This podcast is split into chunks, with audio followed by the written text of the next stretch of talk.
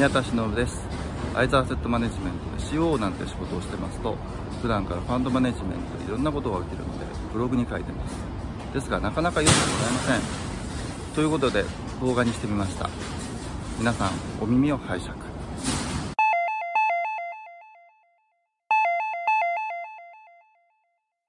クリプト。私もあのいろいろなヘッジファンドの運用者の方々な直近のこのコロナ禍、みんな何買ってんでしょうね、うん本当に。そうですねすあれですよね。ちょっとだけトピックを変えて、で、まあ、小口化していく資産であったりとかっていう意味も含めて、最近の戦略とかお話しされてるのって、流行りしたりって当然いろいろあると思うんですけど、そのあたりってどんな風に見えてますか？そうですねあの最近の戦略で特に私どものところで、えー出てきてるのはやはりクリプト。クリプト。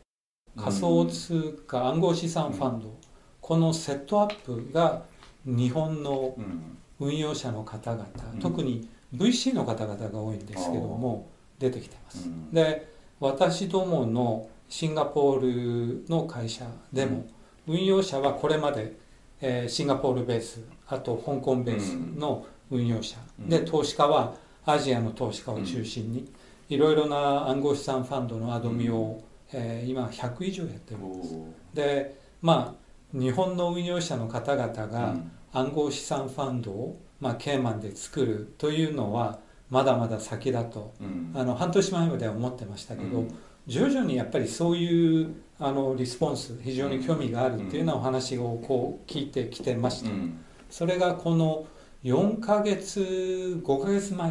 からですね、うん。やはり、えーオフショアでいうとケーマン。うん。ケーマン席のファンドで作りたいとうんいうことで出てきてます、うでその方々の、えー投資家は一部は日本の、えー事業会社さん、うん。であとはやはり富裕層の方々、で富裕層の方々も2つあってまあ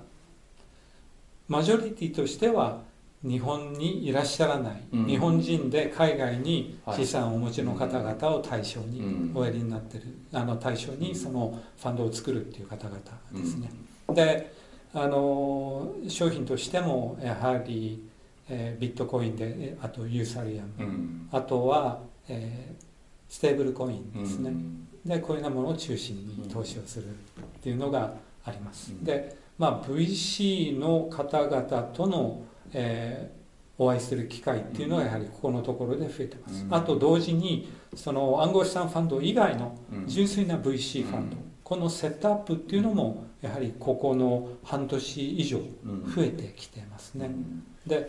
ただ片方で私もあのいろいろなヘッジファンドの運用者の方々長くお世話になって、えーまああのヘッジファンド業界の方々に助けていただいて、まあ、私もここまで来てますけども逆に言うとそのヘッジファンドの運用者の方々直近で非常にご苦労されてます。であのこの数ヶ月においてもやはり過去3年以内にファンドをお作りになった方々の中でファンドを生産されるケースが出てきてます。でその理由としてはやはり昨年非常に運用のところでご苦労なさってパフォーマンスが上がらなかった。で、えーシード投資家の方が資金を、えー抜かれた。でそれに伴ってファンド生産せざるを得ない。でまた一部あの運用者の方々も、えー投資銀行にいらっしゃった方々がファンドを作られたもののやはり直近のこのコロナ禍の影響で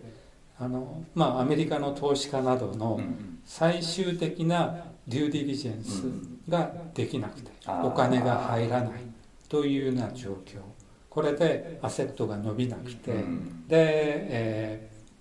生産されるというようなケースもありました。あともう一つのそのヘッジファンド、えーの運用会社の方々の以前と違う特徴はファンドのローンチ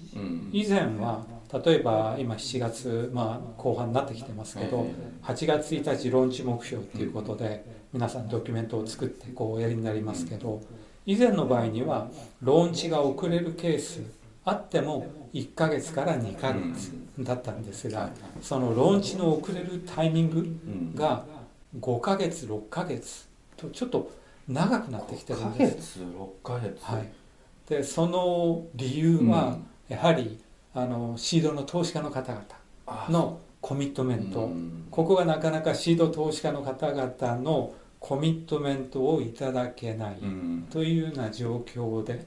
でファンドローンチが伸びるっていうようなケースが最近は多かったですね。なるほどね。いやね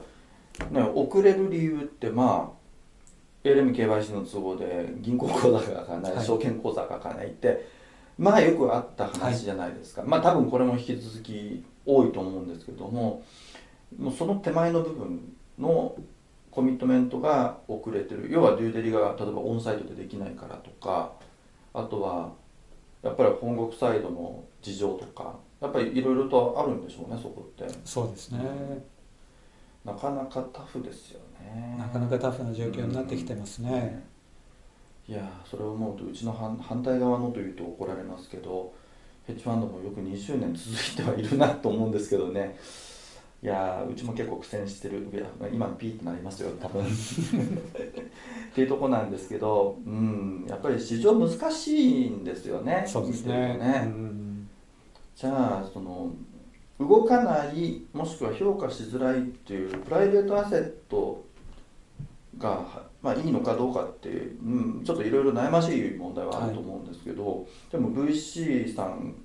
だんだん増えてお話をされてる、まあ、あとクリプトの方も言ってる、まあ、クリプトはもう当然資産ボラタイルしてるってところでのプレーがいろいろと期待できる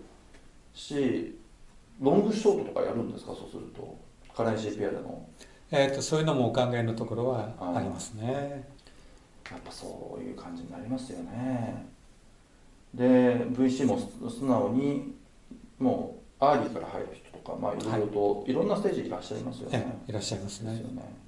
でファンドサイズなんかもそこそこやっぱりサイズ出てきてる感じですか？ファンドサイズ私がお話をしているところ、まあ、特に暗号資産にお入れになる方々っていうのは、えー、 sole investor で、うん、あの投資家としては1社で、うん、まあファンドサイズは5本から10本ぐらいですね、うん、ただ純粋なあの VC のファンドであれば、はい、まあ、ファーストクローズで、えーまあ、50から100であるとか、うん、そういう刻みですね。ですよね。暗号資産はまだまだ。まだまだ、はい、なるほど。でも VC です。ファーストで50から100みんな何買ってんでしょうね、本当に。そうですね。あれですよね。いやまあ僕らがセカンドリで見てるからっていうのはあるかもしれませんけどいやいろんな会社さんはあるのはすごく聞いてますっていうか横目で見てますけどね。以前も私もシンガポールの VC でファンド、うん、オフショアのファンドをお作りになった方々お話してますけど、うん、やはり、えー、そういう運用者の方々がおっしゃってたのは今もあんまり変わってないかもしれません、うん、あのテックセクター。で、えー、アロアロケーションとしてはインドに 40%, 40以上投資をする、まあ、もちろん日本のテックも入ってますけど、そういう流れだったと思いますね。